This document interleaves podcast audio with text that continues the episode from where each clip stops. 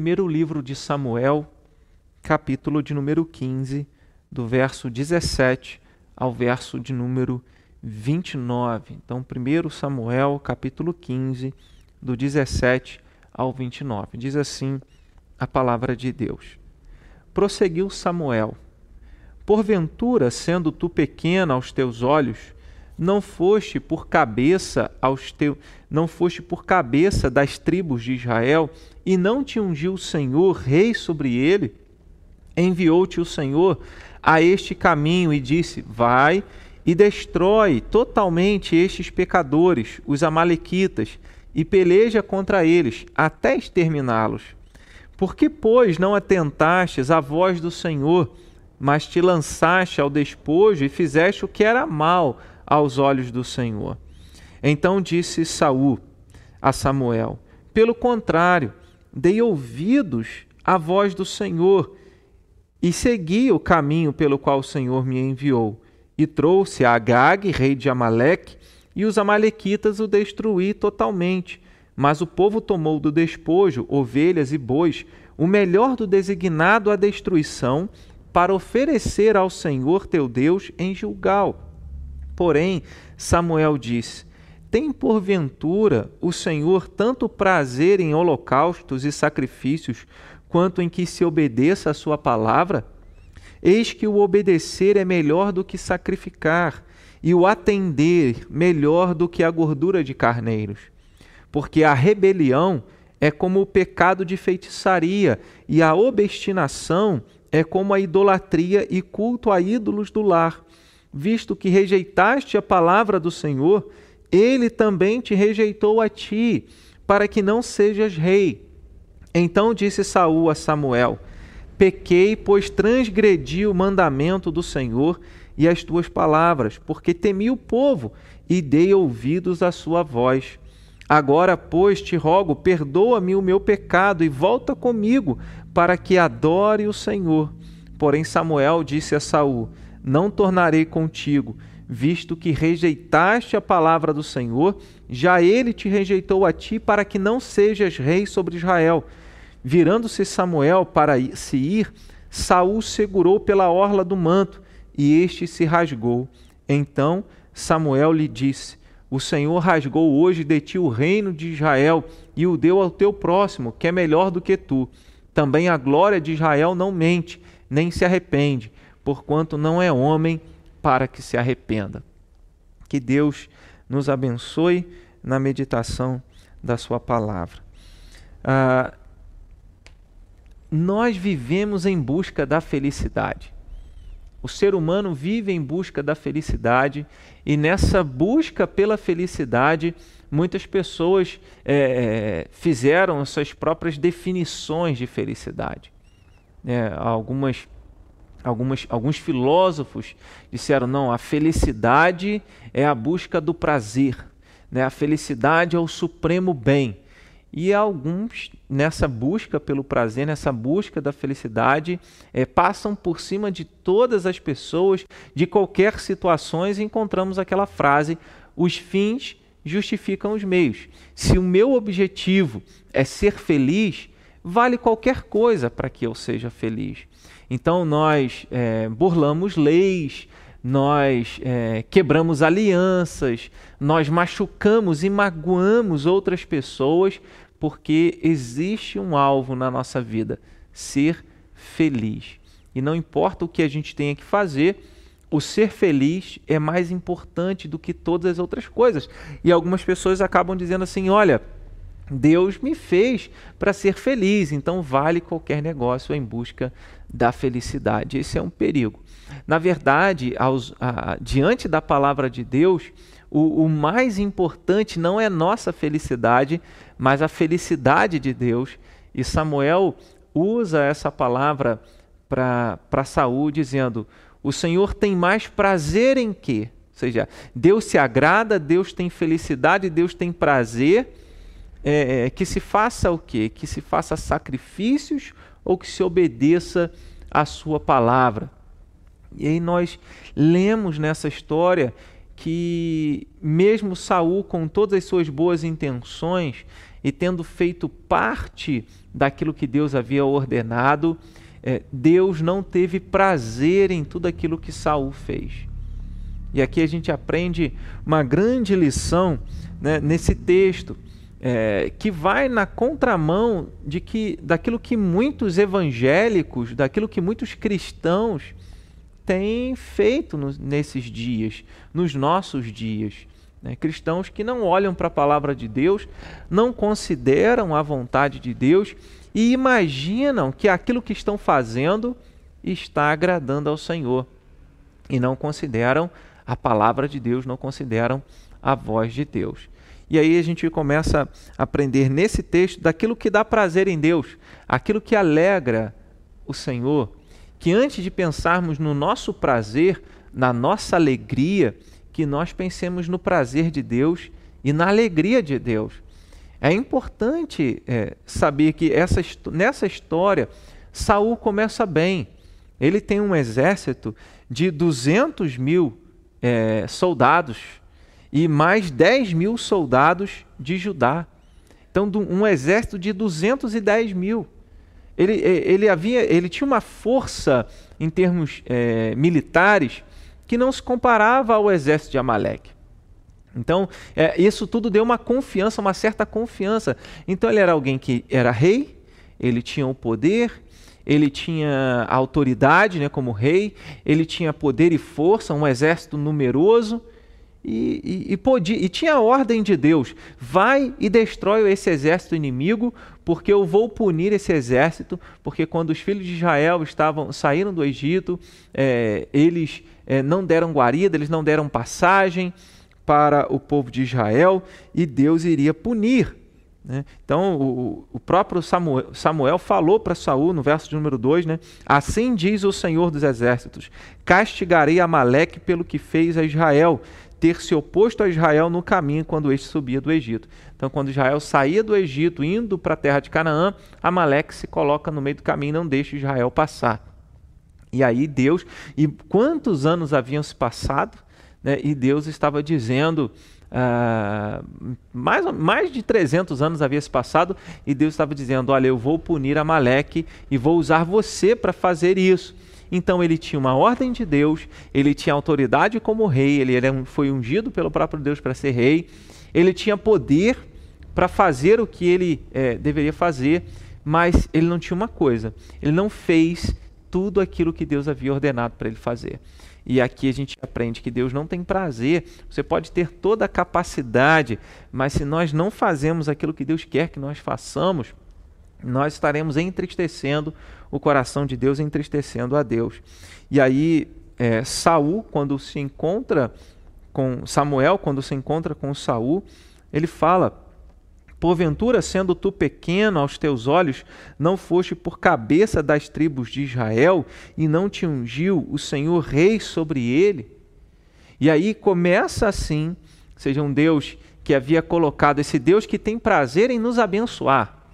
Né? O prazer, Deus tem prazer em, em, em cumprir os seus planos na nossa vida.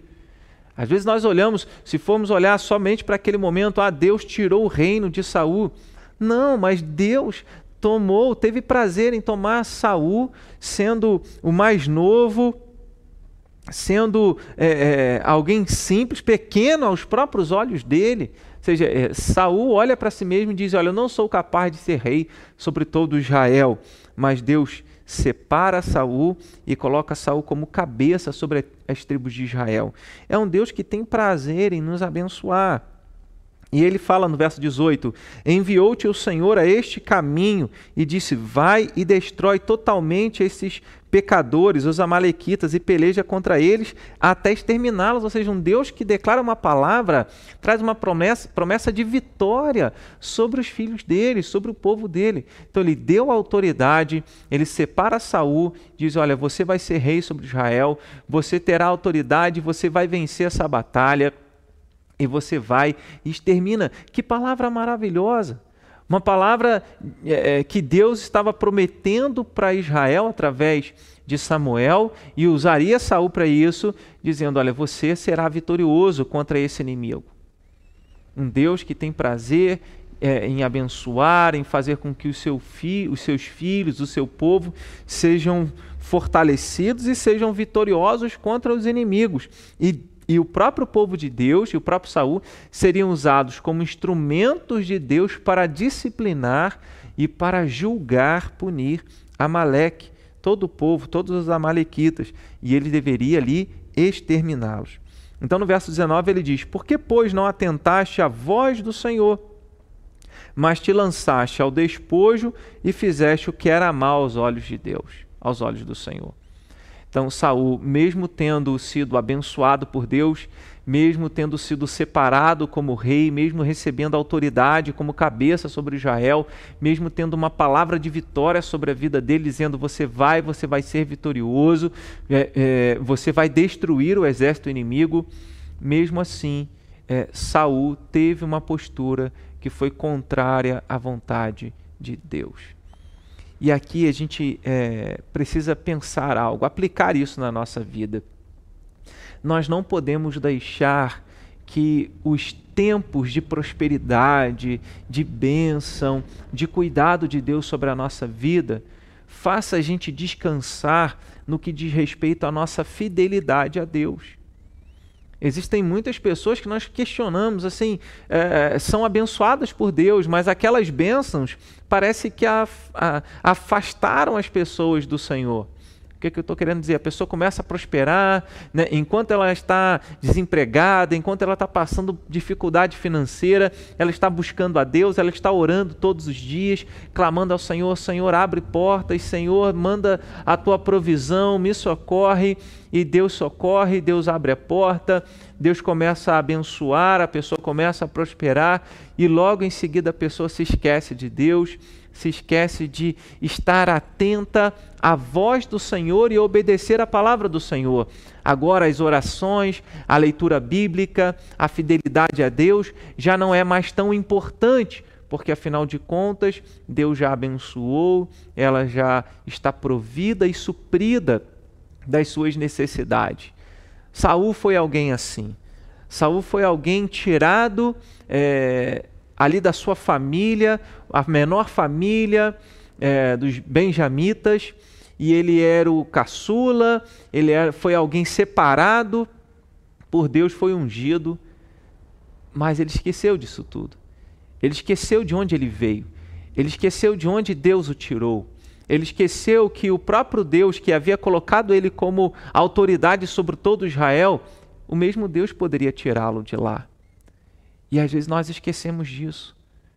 Esquecemos que o fato de Deus nos abençoar revela o quanto Ele é gracioso, não o quanto somos nós somos fiéis.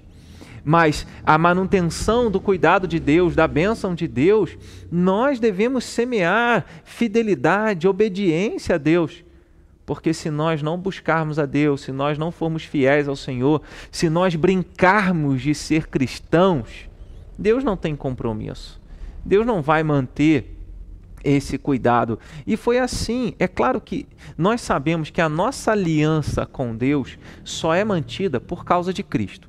Porque se depender de nós, nós não conseguimos manter essa aliança com Deus. A nossa aliança com Deus não é mantida né, né, no, que, no que diz respeito à salvação, não é mantida pelas nossas obras, pela nossa fidelidade, mas pelas obras de Cristo.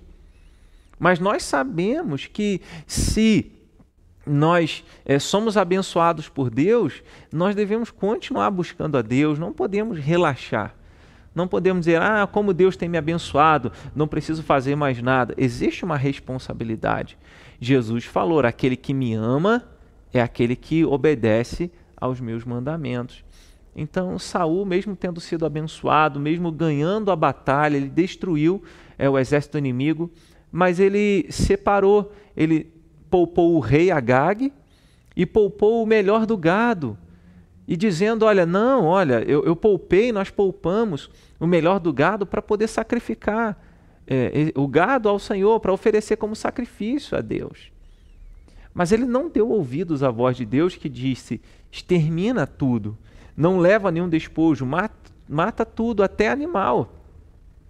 Era a ordem de Deus às vezes nós lemos esses textos assim e pensamos: ah, é, o Deus do Antigo Testamento é diferente do Deus do Antigo Testamento. É o mesmo Deus. Só que Deus no Antigo Testamento ele quer ensinar o povo a temê-lo. E ele é um Deus que corrige e disciplina. No Novo Testamento, Jesus mesmo disse: Eu não vim julgar o mundo, eu vim salvar o mundo. Um dia Jesus voltará para julgar o mundo. Mas agora ele veio, é, quando ele veio, ele veio para salvar o mundo. E Deus, naquele momento ali, usando o próprio rei, o próprio povo dele para disciplinar e julgar o povo é, de Amaleque, os amalequitas, porque o povo pecou no passado, é, foi um instrumento para impedir que o povo passasse pelo, de, pelo determinado lugar, pelo caminho que estava passando, cruzando o deserto, e Deus estava e Deus estava dizendo ali naquele momento: eu é, estou punindo este povo por causa dessa maldade. Então, Deus é um Deus tão justo que ele não deixa, nem as nações que não temem o nome dele, ele não deixa essas nações de qualquer maneira. Ele julga. Existe um Deus que julga sobre a face da terra, um Deus que governa desde a eternidade e ele não deixa o mal impune. Por isso, algumas situações que a gente vê na nossa vida que parecem impunes, um dia Jesus voltará e ele vai julgar todas as coisas. Todos aqueles, todos terão que dar contas das suas ações, das suas omissões, aquilo que deixam de fazer. Se nós deixamos de fazer o que é certo, isso também é pecado, né? porque devemos obedecer a Deus. Então, aqui no verso 19, Samuel diz: Por que você não atentou à voz do Senhor, mas você se lançou ao despojo? E por que, que você deixou de obedecer à voz de Deus? Por que, que você se lançou ao pecado? Porque você. É, nós sempre vamos arrumar uma desculpa. O ser humano sempre arruma uma desculpa para o pecado. Né? O verso 20. Saul disse: Então disse Saul a Samuel: Pelo contrário, dei ouvidos à voz do Senhor e segui o caminho pelo qual o Senhor me enviou. E trouxe a Agag, rei de Amaleque, e os amalequitas, os destruí totalmente. Mas o povo tomou do despojo ovelhas e bois, o melhor do designado à destruição, para oferecer ao Senhor teu Deus em Gilgal.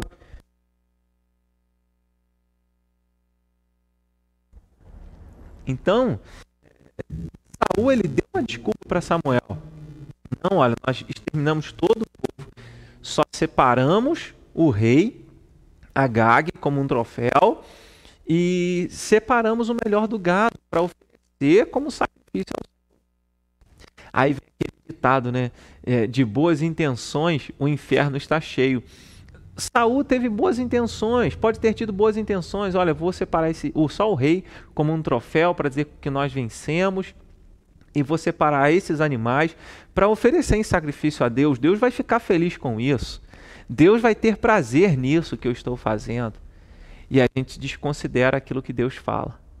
Então, é, é, um grande perigo quando nós pensamos no prazer de Deus, aquilo que dá alegria em Deus, é imaginarmos o que vai dar alegria em Deus. A gente pensa assim: ah, não, Deus não me fez é, para ser triste, para ficar triste, para passar por esse problema, não. Deus quer isso, Deus gosta disso, Deus quer que eu faça isso porque Deus não quer me ver triste. E nós começamos a deduzir o que está na boca de Deus e não lemos a palavra de Deus, que é o que revela aquilo que vem da boca de Deus. É, e aí deixamos a voz de Deus de lado e seguimos a nossa imaginação daquilo que agrada a Deus. E esse é um grande perigo para que, porque se nós seguirmos aquilo que a nossa imaginação é, levanta, aquilo que surge na nossa imaginação, para imaginando assim, não, Deus se agrada disso, sem ter o filtro da palavra de Deus, sem olhar para a palavra de Deus e, e, pensar, não, Deus aprova isso. Porque existem muitas pessoas nos nossos dias que estão tendo atitudes cristãos, né, que dizem assim, olha, não, é, eu estou fazendo isso e meu coração está em paz com isso, é, eu estou feliz com essa decisão que eu tomei, mas às vezes uma decisão que é para pecado, uma decisão que é para algo que Deus abomina. E aí, não, agora está tudo tranquilo, quando na verdade Deus não está, vamos usar a expressão, Deus não está tranquilo, Deus não está satisfeito, porque a palavra dele não foi obedecida, porque a voz dele não foi seguida. Saul seguiu aquilo que veio na mente dele. E ele arruma ainda a justificativa e uma boa desculpa para dizer: não, tudo que nós fizemos era para Deus, era para fazer a vontade de Deus. Então, que nós não sigamos aquilo que está na nossa vontade no nosso coração. Que nós sigamos aquilo que está na palavra de Deus. O profeta fala que o, é, o, o coração do ser humano é desesperadamente corrupto. Quem o conhecerá? Em outras palavras, nós não devemos confiar nem no nosso próprio coração, mas devemos confiar naquilo que está escrito na palavra de Deus. Então, se a palavra de Deus diz não faz isso, a gente não faz, por temor a Deus. Porque o temor a Deus é o princípio da sabedoria. Né? Porque de tudo que se deve fazer na vida é temer a Deus e obedecer os mandamentos de Deus. E nós vemos um, um, um grupo de pessoas, não é, no total, né? a gente nunca generaliza, mas a gente vê um grupo de pessoas que se denominam cristãs né? Vamos falar do nosso meio. Não adianta a gente olhar para fora. Vamos olhar para o nosso umbigo, vamos olhar para a nossa vida. Não adianta a gente é, é, pensar assim: olha, olha como existem pessoas que não temem a Deus e que estão longe dos caminhos do Senhor, que estão vivendo no pecado. E olha como nós somos bons é, porque participamos da Santa Ceia, estamos na igreja. Né? Nós devemos olhar para nós, nós devemos fazer uma reflexão sincera e pensar: que tipo de vida eu tenho levado? Será que eu tenho enganado a mim mesmo, imaginando, olha, eu estou indo à igreja, olha, eu sou membro da igreja, olha, eu faço as minhas orações, olha, eu faço isso, olha, eu ajudo as pessoas e justificando a nossa própria vida em algumas atitudes, dizendo: não, eu, eu vou dar essa esmolinha para Deus, eu vou fazer isso aqui para Deus, eu vou tentar agradar um pouquinho a Deus e vou fazer o que eu quero fazer.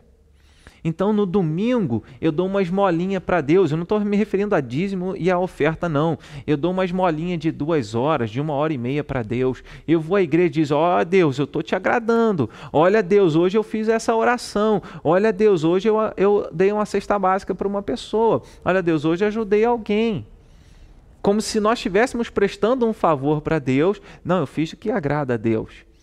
Mas nos outros dias, nos outros momentos, nós estamos interessados é naquilo que nós realmente queremos, no nosso prazer, na nossa fidelidade, na nossa felicidade. Né? E, e, esquecemos da fidelidade a Deus, esquecemos do prazer de Deus, do que alegra a Deus. E a palavra de Samuel é: o que dá mais prazer em Deus, Saul? O que dá mais prazer em Deus? E, e aí, enquanto meditava nessa, nesse texto, para refletir com os irmãos, nessa noite, né, eu lembrei lá de Isaías, capítulo de número 1, quando o povo se reunia para cultuar a Deus e Deus dizia: Eu abomino, eu detesto quando vocês estão reunidos, porque vocês é, estão reunidos para me adorar, mas as mãos de vocês continuam cheias de sangue, ou seja, cheias de pecado é, é, é, possível que nós enganemos a nós mesmos dizendo: olha, eu, eu, eu sou um crente, como Saul poderia dizer, eu sou um ungido de Deus, é, é eu sou ungido, fui separado para ser rei sobre Israel. Deus me deu uma ordem para destruir, ser vitorioso e, e, e estou fazendo isso amando de Deus, mas não faz seguindo detalhadamente a palavra de Deus. Né? E às vezes nós nos enganamos a nós mesmos imaginando que estamos fazendo alguma coisa que agrada a Deus, quando na verdade nós estamos é, fazendo aquilo que nós queremos, dando apenas um agradinho a Deus e buscando a nossa própria felicidade. Nós sabemos muito bem que essa atitude de Saul foi uma expressão de confiança em si mesmo, porque ele olha para o grande exército dele e diz: Olha como eu sou poderoso. Né? E Deus, como havia falado, ele saiu vitorioso, mas ele não saiu vitorioso da forma como Deus queria que ele saísse vitorioso. Entenda uma coisa: é, Deus ele quer que nós façamos toda a vontade dele do princípio, do meio e do fim. Não é uma questão de você chegar ao fim e dizer assim: olha, eu cheguei ao fim, estou aqui é, nesse ponto, é, como Deus queria. Não, e o trajeto? Como você chegou lá? O como também é importante. Né? Como nós vivemos a nossa vida, como nós alcançamos o sucesso, como nós alcançamos a vontade de Deus. Não é simplesmente demonstrar num único aspecto, mas é o como. E no como, Saul falhou. O como dele passava pelo prazer dele, pela vontade dele. O como dele não pensou naquilo que é, é Deus é, pensava, o que Deus requeria. Então ele se justifica: não, não, eu fiz isso para agradar a Deus. Então não se engane quando em alguns momentos você toma algumas atitudes e diz: não, Deus está se agradando de mim porque eu estou fazendo isso, isso e isso. E nas outras coisas? E nas outras coisas você está sendo fiel? E aí, né, lembrando, como foi falado nos pedidos de oração, é, a respeito de avivamento, o avivamento vem quando nós temos nojo do pecado e buscamos uma vida de fidelidade a Deus.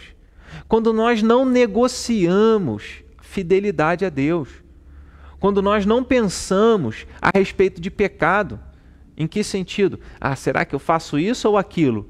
Você não fica em dúvida quando só há uma opção, ou fidelidade ou desobediência. Fica pensando, será que se eu fizer isso? Porque se você fica pensando, se um dos motivos para ficar conjecturando se o caminho é ou não é a vontade de Deus, se é com base na sua felicidade, já está errado. Não é a nossa felicidade, mas é a alegria de Deus, é o prazer de Deus, o que deixa Deus feliz com os filhos dele, o que nós fazemos que deixa Deus feliz. É esse o propósito da nossa vida, o que deixa Deus feliz, o que deixa Deus, é, o que faz com que Deus sinta prazer em nós. Quando Deus olha para o filho dele, é, ele diz: Eis o meu filho amado em quem tenho prazer, em quem me comprazo. Ou seja, Deus expressa que através, que em Jesus ele tinha todo o prazer dele. Aqui uma ponte muito importante em relação a esse texto, porque Saul não foi suficiente para fazer com que Deus tivesse prazer é, na vida dele. Entanto, Deus ele diz: Olha, eu não quero mais que Saul reine, e vou entregar o reino de Israel nas mãos de outro que é melhor do que Saul.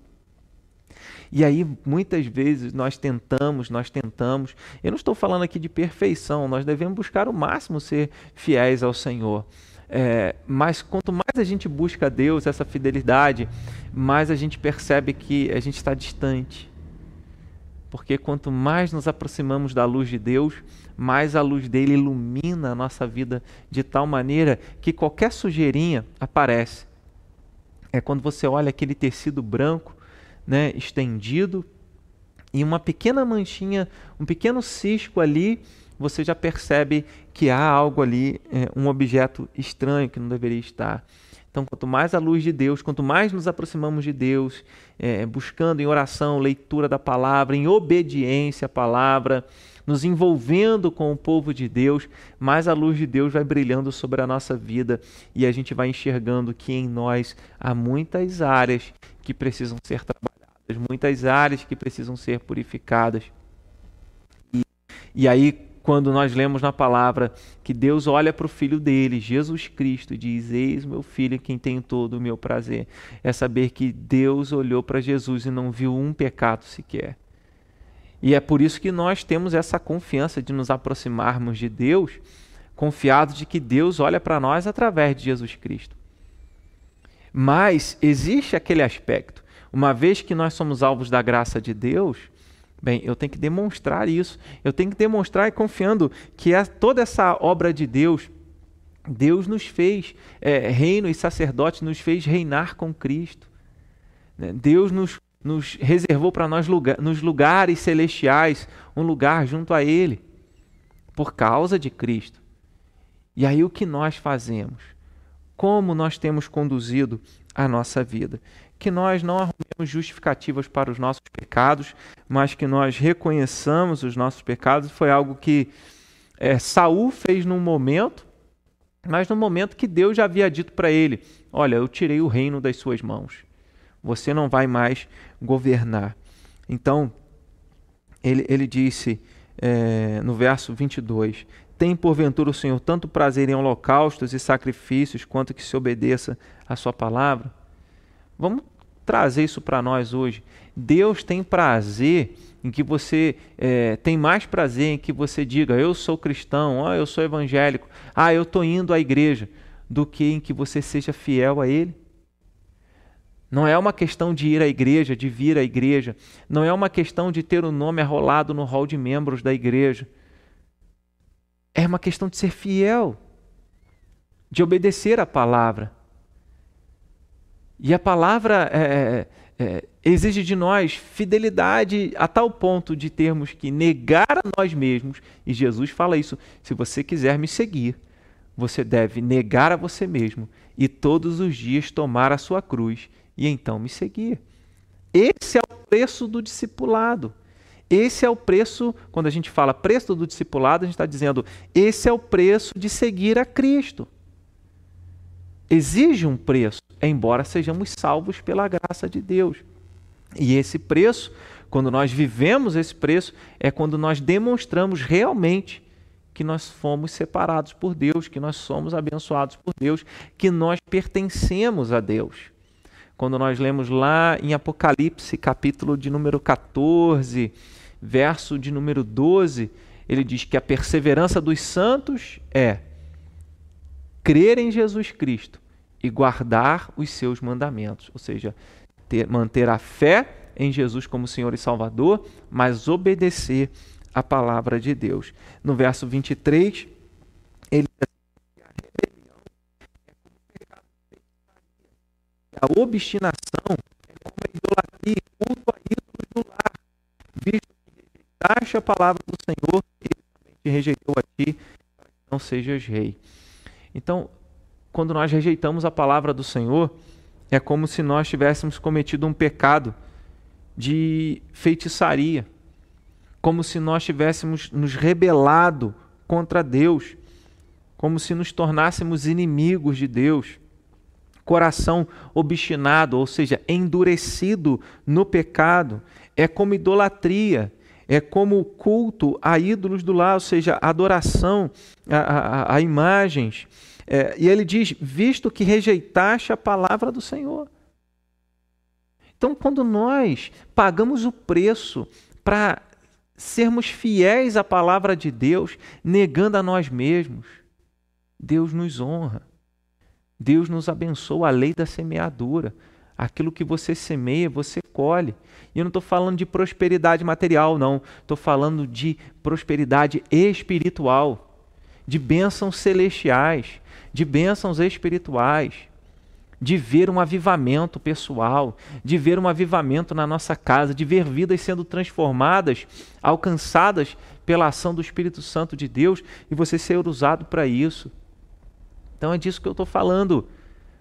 Saul perdeu, ele rejeitou a palavra de Deus, ele rejeitou o próprio Deus e ele perdeu a bênção de Deus, que era o que? Ter Deus com ele, porque Deus não tirou somente, Deus não tirou somente o reino das mãos de Saul.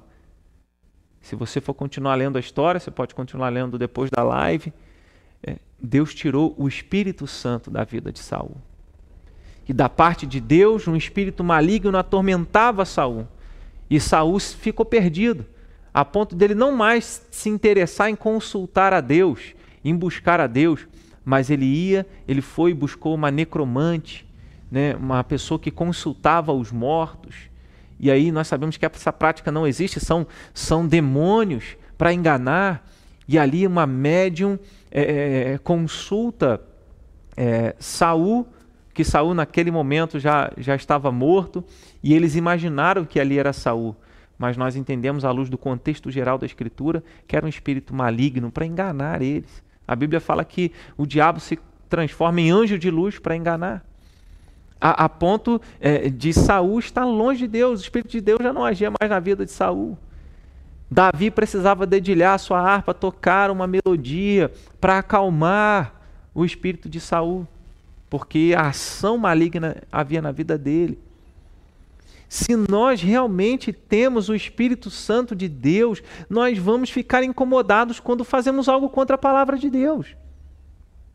O problema é que nós tentamos justificar a nós mesmos. Ah, não, mas é por isso.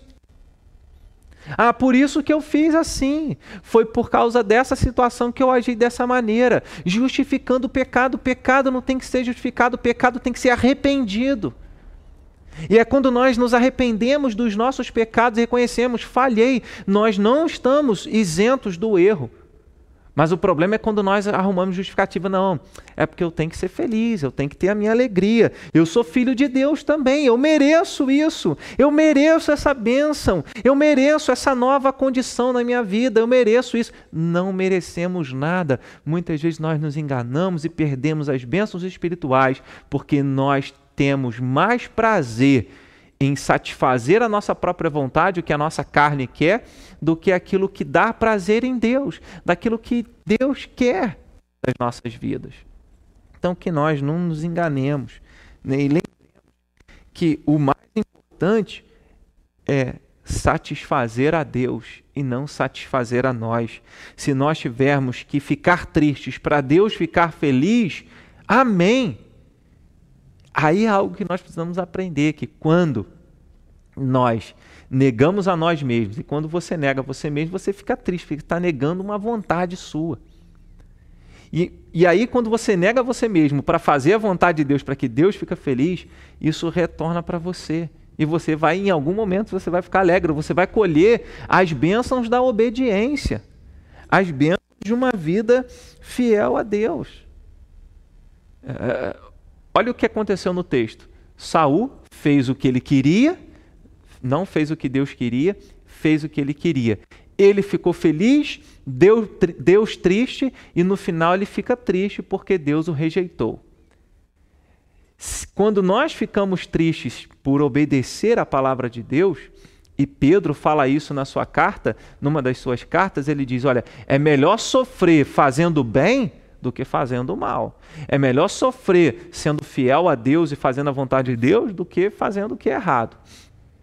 Então, é, quando nós pagamos o preço, sendo fiéis a Deus, negando a nós mesmos, ainda que nós estejamos, é, fiquemos contristados por negarmos a vontade da nossa carne, Deus está feliz. E se Deus está feliz, isso vai ser é, algo que Deus, que, que nós vamos colher de uma vida de obediência a Deus.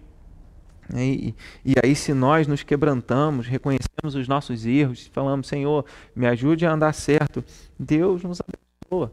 Isso é um avivamento, é quando um povo reconhece o erro e que se quebranta diante de Deus e busca fazer a vontade de Deus. Né? No verso de número 24, ele diz: Então disse Saul a Samuel: Pequei, pois transgredi o mandamento do Senhor e as tuas palavras, porque temi o povo e dei ouvidos à sua voz. Saul não apenas se justifica dizendo: Olha, eu tinha boa intenção, porque nós separamos o melhor gado para sacrificar ao Senhor. Agora ele já mudou o discurso dele. Olha, é, não foi bem assim. Eu fiquei com medo do povo. Eu, só, eu, eu tive que liberar. É como se ele estivesse falando assim: olha, eu fui forçado a fazer isso. A, as circunstâncias, as contingências é, é, me levaram a ter essa postura. Há um perigo nisso.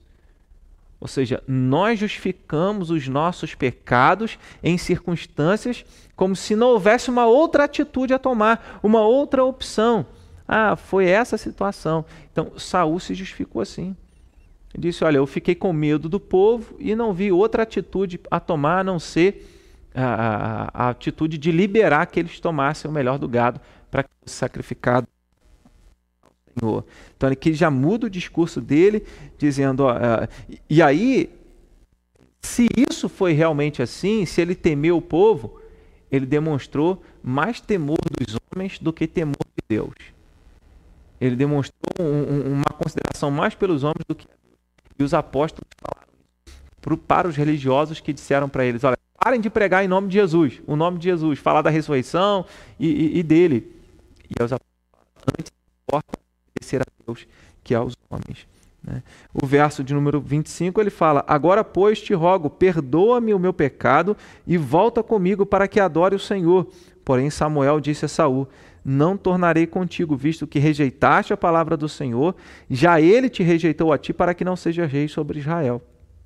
Então ele fala: perdoa o meu pecado, volta comigo para que adore o Senhor. Sabe, a gente quer enganar quem? Levanta a mão, chora, diz que é cristão, mas continua fazendo as coisas erradas. A gente continua. É, é, é claro, cada um de nós temos os nossos pecados, mas eu, eu vou lembrar aqui dos, dos dez. tentar lembrar de alguns mandamentos de Deus. A gente continua é, desonrando pai e mãe, sendo filho desobediente. A Bíblia fala que nos últimos dias os filhos seriam desobedientes aos pais. Estou lembrando desses textos. Por exemplo, o, o sexto mandamento, uh, que fala não matarás, a gente continua assassinando as pessoas no nosso coração, rejeitando as pessoas, não perdoando. Fala, olha, eh, comigo não erra a segunda vez, tendo ira nos olhos, né, no coração. Eh, então a gente está falhando. É, adultério, o casamento tem sido desvalorizado. Ah, não deu certo, separa. Quando Deus fala, olha, que eu uni, ninguém separa. E, e a gente vive uma época da desvalorização é, da família. Ninguém pensa. Antigamente, as pessoas, um casal, quando tinha problemas, ainda pensava assim: ah, não vamos separar não, porque a criança está pequena. Né? Ainda que esse não deveria ser o motivo real para manter um casamento, mas ainda se pensava. Não, vamos pensar na criança porque precisa de um lar, precisa de um pai, de uma mãe. Se separar vai ser, vai ser problema para o desenvolvimento da criança. Ainda se pensava assim, hoje em dia não. Ah, não, a criança vai acostumar, vai, vai viver bem. Né? E tudo isso por causa do nosso prazer, da nossa felicidade. Não, eu quero é ser feliz. E a gente vai sacrificando os mandamentos de Deus. Né? Não furtarás. É, é, a gente vive tempo de pirataria e de tantas outras coisas. Né? De, de querer aquilo que é do outro, de ter inveja, de, de cobiçar. É, podemos chegar ao falso testemunho, que é a fofoca, falar mal do outro. É, enfim, nós falamos, eu estou louvando a Deus, estou cultuando ao Senhor, mas mantendo uma série de práticas que Deus condena.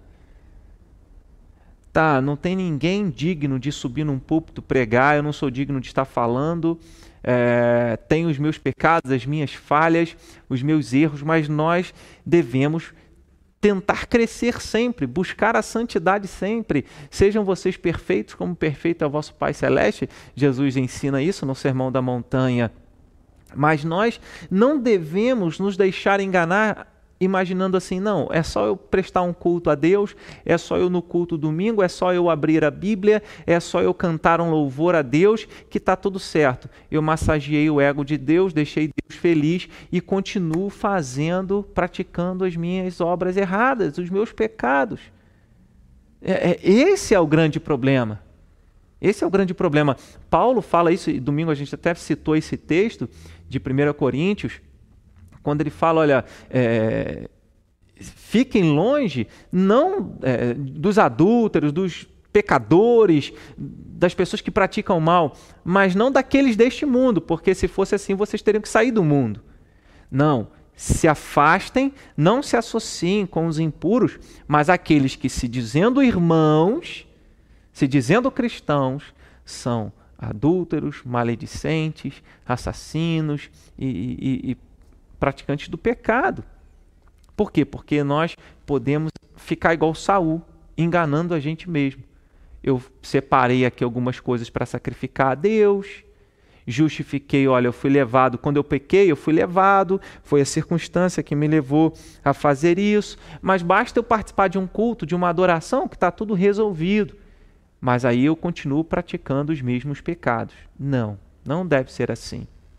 Cada momento que nós temos com Deus é uma oportunidade que Deus nos dá de nos arrependermos dos nossos erros e sermos fortalecidos na força do Senhor e no poder dele para vivermos uma vida de santidade, uma vida que agrada a Deus. Então é isso que é, Samuel explicou a Saul: não, eu não vou voltar com você, porque você rejeitou a palavra de Deus, você está brincando com Deus, você quer cultuar a Deus de um lado, entregar sacrifícios a Deus do lado, mas deu o passo para fora do templo, deu o passo para fora do tabernáculo, você já não tem mais compromisso com Deus. O seu compromisso é passageiro. E eu não quero ter uma aliança com você que tem um compromisso passageiro com Deus. E aí no verso 26, é, verso 27, ele fala: Virando-se Samuel para ou seja, Samuel já estava indo embora, Saul segurou pela orla do manto e este se rasgou. Então Samuel lhe disse: O Senhor rasgou hoje de ti o reino de Israel e o deu ao teu próximo, que é melhor do que tu. Sabe? É, é ruim quando Deus nos abandona. É muito ruim. É a pior coisa que pode acontecer para alguém quando Deus nos abandona. Quando escreve a carta aos Romanos, no capítulo 1, capítulo 2, ele fala daqueles que mudaram a verdade de Deus, né, que cometendo é, ali a ideia de, de relacionamento homossexual, né, homem com homem, mulher com mulher, mudar a verdade de Deus. E aí Paulo ele diz, olha, uh, Deus entregou essas pessoas, e, e aí ele até cita uma questão de idolatria ali também, adoraram a criatura ao invés do Criador, né, nesse contexto. E ele diz: Deus entregou essas pessoas às suas próprias paixões, aos seus próprios desejos, e abandonou essas pessoas. Parentes, eu não estou dizendo aqui que Deus abandonou é, idólatras e homossexuais. Pecadores, de uma forma geral, porque se fosse sempre teria nos abandonado também. É, ali a ideia de pessoas obstinadas que rejeitam a Deus e, e focam a sua vida nos seus próprios prazeres. Porque Deus não rejeita, como disse Davi, um adúltero. Salmo 51, lá no verso 16 e 17, Deus não rejeita um coração quebrantado e contrito, esse ele não despreza seja o pecador que for, se se quebranta diante de Deus, se diz: Senhor, olha, me ajude com os meus pecados, com os meus erros, porque para ser pecador não tem pastor, bispo, apóstolo, né? todos nós somos pecadores. Mas lá em Romanos ele está falando, citando essas situações de idolatria e homossexualismo, mas dizendo de pessoas obstinadas que rejeitam a Deus, que não querem se relacionar com Deus e abandonam o Senhor. Ele diz: Deus entregou essas pessoas, deixou elas pela própria conta delas, porque elas querem satisfazer a vontade delas e não a minha própria vontade. E aí o que a gente vê nesse texto é que quando Deus rasga o, quando Saul segura a, a, roupa de Samuel e a roupa de Samuel se rasga e, e, Samuel diz, olha, Deus rasgou o reino de ti porque você o abandonou e deu o teu reino ao, ao, ao seu próximo, a, a pior coisa é essa, é quando Deus nos abandona. Enquanto Deus nos corrige, nos disciplina, a gente passa por provação, né, para que a gente tenha a oportunidade de demonstrar onde está a nossa fé, a gente passa por lutas, por dificuldade, Deus está nos disciplinando, Ele está nos tratando como filhos. Mas a partir do momento que Ele nos deixa, e a gente vai até o mais profundo do prazer do pecado, fazendo a nossa própria vontade, isso é perigosíssimo. É como se Deus estivesse deix nos deixando a nossa própria sorte. E nós não temos condições de salvar a nós mesmos somente por uma obra do Espírito Santo de Deus. Então, é, que nós possamos fazer a vontade de Deus. Nessa sociedade, nesse mundo que nós vivemos, que pensa e preza pelo prazer próprio, pela felicidade própria, e não pensa na alegria de Deus, no prazer de Deus, não pensa em ter uma vida em que Deus possa olhar e dizer assim, como ele falou para Satanás a respeito de Jó: Tá vendo, Satanás? Você viu quando você passeou pela terra, você viu meu servo Jó? Como Deus fala a respeito de Abraão: Olha, Abraão, meu amigo. Como Deus falou a respeito de Jesus: Este é o meu filho em quem tenho prazer, em quem tenho todo o meu prazer. É, é, é nessa confiança, nós sabemos que é, vamos falhar. E a nossa confiança de estarmos diante de Deus é porque Deus tem todo o seu prazer em Cristo. mas que nós possamos olhar para tudo isso e esperar ter uma vida e buscar ter uma vida em que Deus tenha alegria em nós. Deus tenha prazer em nossa vida.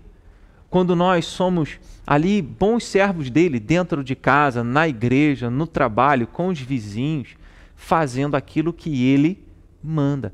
Deus tem prazer em que se obedeça a sua palavra.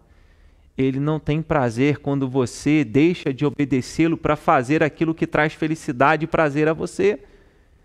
Sabe, entre você e Deus, Deus está em primeiro lugar. Isso a gente precisa lembrar. Entre eu e Deus, Deus está em primeiro lugar. Entre a minha vontade e a vontade de Deus, a vontade de Deus está em primeiro lugar. Entre a minha alegria e a alegria de Deus, a alegria de Deus está em primeiro lugar. Nós devemos trazer isso de volta. E quando nós, como igreja, é, buscamos isso e priorizamos isso, o prazer de Deus, a alegria de Deus, a vontade de Deus, isso vai retornar para nós. E isso é avivamento. Isso é um povo que se engaja com a vontade de Deus e, de, e experimenta um avivamento do Senhor. Que nós possamos orar nesse sentido, pedindo, Senhor, que o meu verdadeiro prazer seja fazer a tua vontade. Que o meu verdadeiro prazer, a minha verdadeira felicidade, o meu, a minha verdadeira disposição seja fazer com que o Senhor se agrade de mim, seja fazer com que o Senhor tenha prazer na minha vida. Então me ajude, Deus, a obedecer a tua palavra, me ajude a, a, a, abandonar o pecado, me ajude a negar a mim mesmo para fazer aquilo que o Senhor quer fazer, aquilo que é a vontade do Senhor. E assim nós estaremos colhendo bênçãos espirituais na nossa vida, fazendo com que é, Deus tenha prazer nas nossas vidas, nas nossas atitudes, nas nossas palavras. Amém?